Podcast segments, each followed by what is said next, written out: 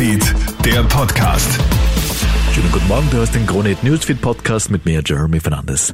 Fürchtet sich dein Kind auch vor dem Nicolo oder posiert es sogar stolz mit dem Krampus? Am heutigen Krampus- und morgigen Nikolotag bricht wieder die große Traditionsdiskussion unter Österreichs Eltern aus. Während manche darauf pochen, dass Nicolo und Krampus fix zusammengehören, wollen andere nicht einmal den Nicolo in den Kindergarten lassen. Zu gruselig sei der bärtige Mann mit dem Bischofsstab. Die Angst vor dem Nicolo geht laut Experten zu weit, vor allem da der Nicolo ja eine gütige Figur ist, die den Kindern sogar Geschenke bringt.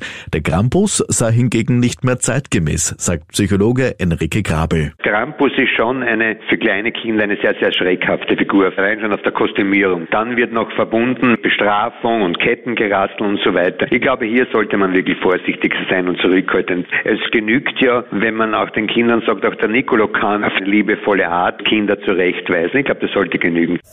Aus für die Handysignatur. Diese wird heute Dienstag endgültig durch die ID Austria ersetzt. Aktuell sind bereits 1,8 Millionen Personen bei der neuen Ausweisplattform angemeldet, können damit über 400 angebundene Dienste nutzen.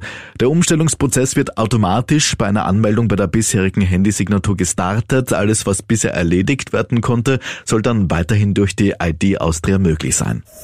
Gibst du heuer für deine Weihnachtspackeln weniger aus? Der Handel macht sich Sorgen. Die nach wie vor hohe Inflation dürfte sich bei unserem Einkaufsverhalten rund um Weihnachten bemerkbar machen. Der Handelsverband rechnet heuer mit Ausgaben von durchschnittlich 360 Euro pro Kopf. 9% weniger als im letzten Jahr. Dennoch sei man optimistisch, der Wintereinbruch würde zu einem spürbaren Kaufimpuls führen und das gebe Rückenwind für das Weihnachtsgeschäft. Soweit ein kurzes Update für deinen Start in den Dienstag. Mehr Infos bekommst du natürlich laufend auf Krone.at. Schönen Tag noch. Krone Hits, Newsfeed, der Podcast.